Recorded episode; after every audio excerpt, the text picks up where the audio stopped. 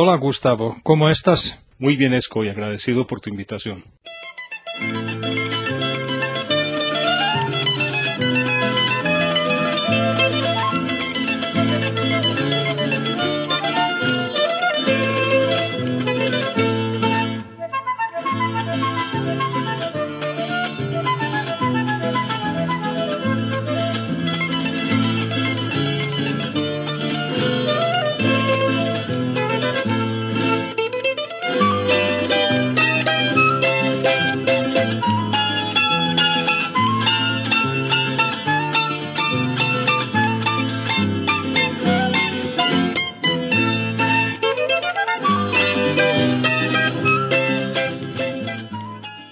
Cuéntame quién eres y cuál es tu podcast.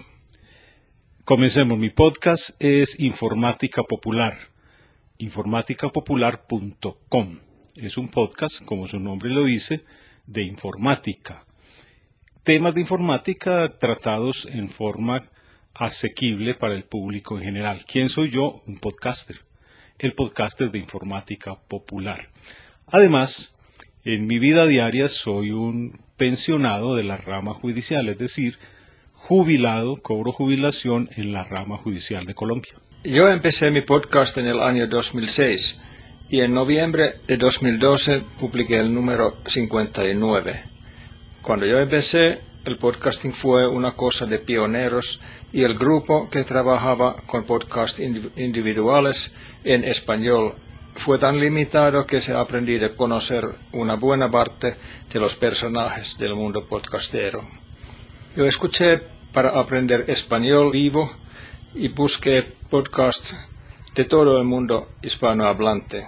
Yo aprendí que los podcasters se ayudaban mucho, pusieron con gusto los promos de otros podcasts en los suyos y generalmente estaban gente interesante y amistoso.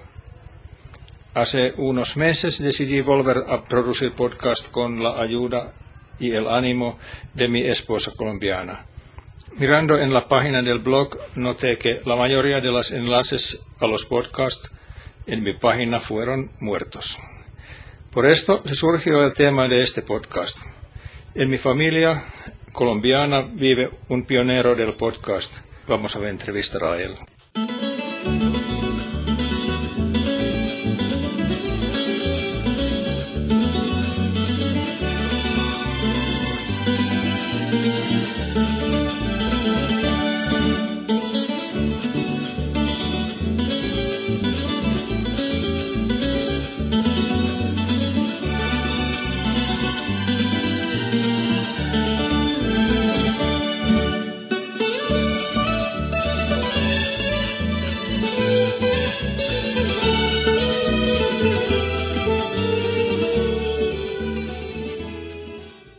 ¿Cómo entraste al podcast? ¿Por qué te interesaba?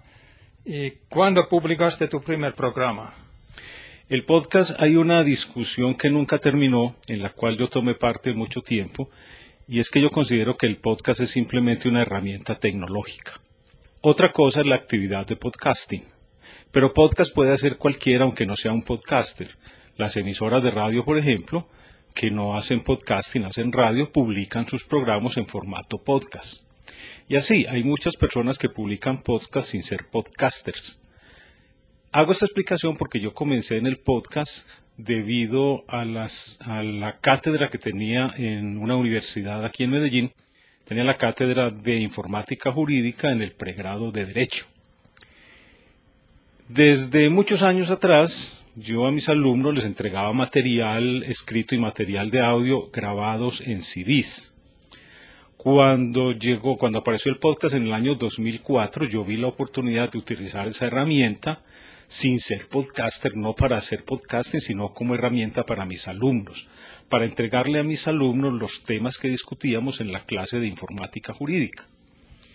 Entonces comencé a hacer podcast, a grabar archivos de audio y a subírselos a mis alumnos a una página que tenía que ya no existe una página en Internet para que ellos los bajaran de allí directamente, todavía sin feed RSS. Ya en el año, finalizando el año de 2005 y a comienzos del 2006, empecé a publicar esos audios en, la red ya con un feed RSS, o sea, ya podcast realmente, porque el, el podcast viene a ser un archivo de audio que se sube a la red y se baja con un feed RSS. Entonces comencé ya la actividad de podcasting eh, a comienzos de finales de 2005, comienzos de 2006, subiendo esos archivos de audio que había utilizado antes para mis alumnos. Por eso los temas que empecé a tratar son todos relacionados con el derecho informático, el concepto de derecho informático, cómo la informática puede afectar la privacidad, cómo la informática puede afectar la neutralidad, cómo la informática puede afectar la propiedad intelectual, etc. Eran temas de discusión en la clase de Derecho Informático. Aunque tu podcast ha estado quieto tres años, has estado activo en la comunidad internacional. Eh, cuéntame tus actividades en la blogosfera. Sí, yo sigo muy activo en, redes sociales, sobre todo en Twitter. Eh, mantengo una actividad constante. En mi, en mi perfil de Twitter yo hago publicaciones todas que tienen que ver con el derecho informático. Comentarios, noticias, eh, artículos relacionados con el derecho informático. Si ustedes van a mi Twitter, que es arroba gmontoya, verán que todo lo que se publica es sobre derecho informático, es como una continuación del podcast. Lo mismo en, en Facebook, de vez en cuando hago una, publicación que tenga que ver con información eh, eh, jurídica o información que tenga que ver con informática. Eh, pero tampoco estoy muy activo en otros foros, sigo pues en, en los foros de podcast, ya no estoy tan activo, pero sí estoy constantemente en las redes mirando lo que pasa y todavía tengo mis eh, tengo un agregador de podcast donde bajo todavía los podcasts de mis amigos, muchos, escucho mucho podcast. En este momento eh, todo lo que yo escucho en, mi teléfono es podcast. Yo no escucho ni música ni nada diferente, ni, ni entro a YouTube, sino que simplemente me dedico a escuchar podcast en mi teléfono con un agregador de podcast. Volvamos a los tiempos de los pioneros. Seguramente puedes nombrar a algunos podcasters a quienes sintonizaste tu RSS en 2006 o algo. Sí, yo comencé escuchando el podcast de José Antonio Gelado. Yo creo que los veteranos todos comenzamos con el podcast de Comunicando. Ese fue el primer podcast que yo escuché. Luego de, de José Antonio Gelado, escuché un podcast de, a ver si recuerdo, bueno, se me olvidó en este momento, él tiene todavía ellos tienen todavía un podcast, luego me acordaré. Y comencé a escuchar lo que estaba de moda en ese entonces, que eran los podcasts españoles. Eh, toda esa camada de podcasters españoles que salieron al lado de José Antonio Gelado. A todos ellos los escuchaba. Y también escuchaba a un podcaster mexicano que todavía se encuentra activo, que es David Ochoa, con el podcast de Byte. He escuchado otros podcasts ya en inglés, he escuchado pues eh, varios, varios de los podcasts que existen en inglés y hay muchos y escuché muchos podcasts que ya han desaparecido, como el de Arman Serna, que era pues mi, mi podcaster estrella, y muchos otros que ya, que ya no están. ¿Conoces personalmente otros podcasters que tu cuñado? Personalmente sí, he conocido otros podcasters, pero muy pocos. En realidad en persona he conocido muy pocos podcasters. El único podcaster que he conocido y con el que he tenido alguna relación estable es con el señor Esco Heino. De resto no, no he tenido una relación estable, solamente he conocido, algunos podcasters los he conocido, pero así rápidamente en algunas jornadas que ha habido de, de podcasting pero así de paso, que tenga relación de amistad, que haya tenido relación de amistad estable solamente con un podcaster, que fue el del gorro del mundo. Pues eh, mm, continúas tener amistades buenas con eh, de podcasters o ex, podcasters. O mí todos continúan ser podcasters aunque ya no publiquen. Sí, eso de, de ser podcaster, eso imprime carácter. Uno, uno es podcaster y lo es para siempre el alma de podcaster sigue ahí, en cualquier momento uno toma el micrófono y vuelve a grabar. Yo no he abandonado el podcasting. El podcast ha estado ahí quieto, pero yo mantengo la página, sigo pagando esa página que es de pago, sigo dándole mantenimiento, la visito constantemente para que esté funcionando, porque eso, el podcast yo alguna vez discutiendo con Arman Serna, yo discutía que el podcast se escribe para siempre. Y mucha gente va a llegar nueva, llega gente nueva que ve esos temas que hay publicados y los lee por primera vez muchos años después de que uno los ha publicado. Entonces permanecen ahí, yo no los voy a bajar de la página. Ahí los dejo y soy podcaster porque tengo esos podcasts ahí. Y además algún día volveré a coger el micrófono y sigo publicando. Yo sigo siendo podcaster. ¿Quieres abrir un poco de tu vida personal? Como mucha gente solamente ha visto tu espalda en tu cuenta de Twitter. ¿De dónde vienes, de dónde vives y qué es tu profesión en Siberia? Ya, ya lo mencionaste. Sí. Eh, a ver, una aclaración lo de la espalda. Eh, la foto que tengo en el perfil, ¿por qué de espalda? No es por dar la espalda, sino porque estoy en el papel que más me gusta estar, es el papel que más disfruto. En esa foto que estoy de espalda me la tomaron porque estábamos en un salón de clase recibiendo una, una capacitación, recibiendo las clases. Entonces yo estoy atendiendo al profesor que está al frente y alguien me tomó una foto, como toma la foto hacia el profesor y yo quedé dando la espalda, pero porque estoy atendiendo la conferencia. La tomé como perfil por eso, no por darle espalda, sino porque estoy en una actividad que es la actividad que más me gusta, que es la de aprender. Entonces por eso esa foto de mi vida, mi profesión, yo soy abogado, pero estoy retirado, como ya lo decía, soy abogado, eh, fui por muchos años, toda la vida, toda mi vida fui funcionario de la rama judicial en Colombia y me jubilé como juez en Colombia, ya soy jubilado, sigo siendo abogado, pero no ejerzo de abogado. En este momento estoy ejerciendo de abuelo.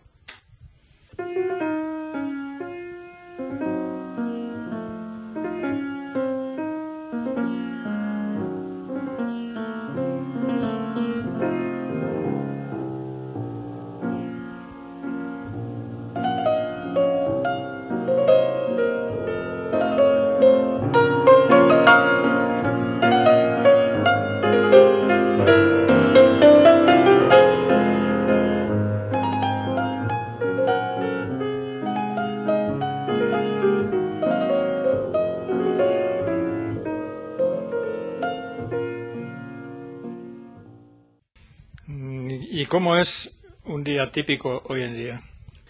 El día típico es madrugar mucho, me levanto muy temprano para llevar a mi nieta al colegio, porque empieza clases a primera hora del día, a las seis de la mañana ya estamos en la actividad. Sigo en la mañana haciendo mis vueltas, los jubilados tenemos muchas cosas que hacer porque hay que ir a pagar las cuentas de toda la familia, hay que ir a hacer las gestiones de toda la familia. Todo el que necesite hacer alguna gestión en una entidad pública, busca al, abuelo jubilado que vaya y le haga las, las tareas. Esa es mi labor en la mañana. Luego al mediodía recojo a mi nieta en el colegio y ya estoy con mi nieta toda la tarde haciendo los deberes, lo que llamamos nosotros aquí en Colombia las tareas, y atendiendo a mi nieta hasta que los padres salen de su oficina, de su trabajo, y se las entrego a ellos. Y ya me queda la noche para hacer ejercicios. La noche salgo a practicar tiro con arco, a caminar, que es lo que más me gusta, a hacer eh, mis, mis labores en el gimnasio, un gimnasio particular que tengo en mi casa, y luego revisar redes sociales, revisar correo, eh, ver artículos, yo leo la prensa en las noches, no en las mañanas, ver los artículos de prensa, enterarme de todo, hasta la hora de acostarme después de la medianoche, porque como buen abuelo tengo que tomar medicinas y la última medicina me la tomo a las 12 de la noche y ya luego de eso sí me dispongo a dormir. Ahora tienes una oportunidad de estar un embajador cultural de Colombia. Cuenta por qué vale la pena sentar unos 10 a 12 horas en un avión para conocer tu país y tu ciudad, Medellín. Vale la pena. ¿Por qué? Vale la pena para destruir un mito. La gente que está en el exterior cree que venir a Medellín es cosa terrible. Venir a Medellín es delicioso. La gente de Medellín es gente muy amable. Los antioqueños, los paisas, que se llama, como ya Esco los ha llamado en un podcast anterior, los paisas somos gente muy amable. Eh, yo tengo como anécdota que si usted viene a Medellín y le pregunta a un paisa una dirección, no solamente le dará la dirección, sino que lo acompañará hasta el lugar donde queda esa dirección. sin ningún interés, solo por atención y por amabilidad. Somos gente muy amable. Paga venir a Medellín para destruir el mito y gozarse esta ciudad que es deliciosa. Pues seguro que a mí me ha encantado. ¿Tú has atravesado el mar Atlántico también? Sí, sí, también he, tenido el gusto de, de, ir hasta la casa de Heino, de Esco Heino, haciendo algunas estaciones, pero he llegado hasta allá y he disfrutado del delicioso, súper delicioso invierno finlandés, frío, muy frío, supremamente frío, pero delicioso. ¿Y, ¿Y, por qué no hicimos un podcast en Finlandia? No sé, no sé por qué nos dejamos envolver por el frío y no nos sentamos a hacer un podcast cuando tuvimos tiempo y oportunidad. No estábamos como en ánimo de podcasting como lo estás ahora. Ahora estás haciendo podcast regularmente y tanto que ya a mí me están dando ganas de hacer un podcast. Bien, eh, finalmente, ¿a cuál pionero podcastero quisieras entrevistar? Yo quisiera entrevistar, pero ya no es, no creo que sea fácil, a Arman Serna que fue el podcaster que yo más admiré eh, por la forma como hacía podcast y por las intenciones que tenía, pero que ya pues, hace mucho tiempo dejó el podcasting, no creo que sea posible, aunque quisiera entrevistar a Arman Serna. Y después de él me encantaría a David Ochoa, porque es el que he escuchado desde el comienzo y que está todavía. Pues tal vez buscamos a él. Puede ser. Sería muy interesante entrevistar a David Ochoa. Muy bien, vamos a ver qué podemos hacer juntos todavía, fuera de tu tema en informática popular. Hicimos juntos una entrada de la música de vallenatos y entrevistamos a una locutora de una emisora comunitaria andiana que es todavía sin publicar. Tal vez encontramos otros temas para repetir este, esta coproducción. Ahora, muchas gracias por la entrevista.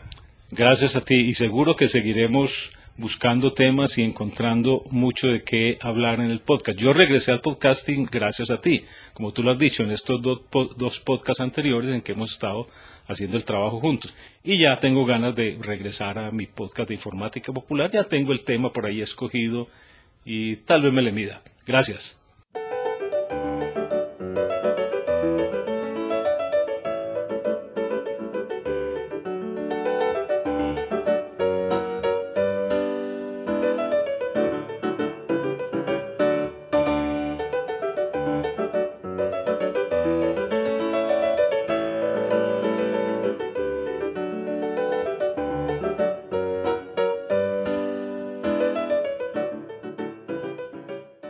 Las muestras que escuchaste son todas del compositor colombiano Luis A. Calvo, el compositor favorito de Gustavo. Las dos primeras uh, muestras representan música que típicamente se toca con guitarra, tiple y lira, de nombres Vino Tinto y La Gata Golosa. Esta música es del interior del país, donde está, por ejemplo, la capital del país, Bogotá. Colombia es un país de regiones y hay mucha variación en música también. Los dos últimos son de piano, intermezzo número 2 y un pasillo del nombre Entusiasmo. En la página del podcast se encuentran los enlaces. Hasta la próxima. Hola, eh, una preguntita. ¿Tú sabes lo que es Radio Podcastellano? ¿Que no? Pues mira, eh, Radio Podcastellano es una radio online que emite una extensa parrilla de podcasts y que puedes escuchar desde tu iPhone, desde cualquier dispositivo con Android o cómodamente sentado delante de tu ordenador. Para más información visita radio.podcastellano.org o contacta con nosotros en el email radiopodcastellano.gmail.com o en nuestra cuenta de Twitter radio barra baja podcast la radio de los podcasts en español se llama Radio Podcastellano. Radio Podcastellano.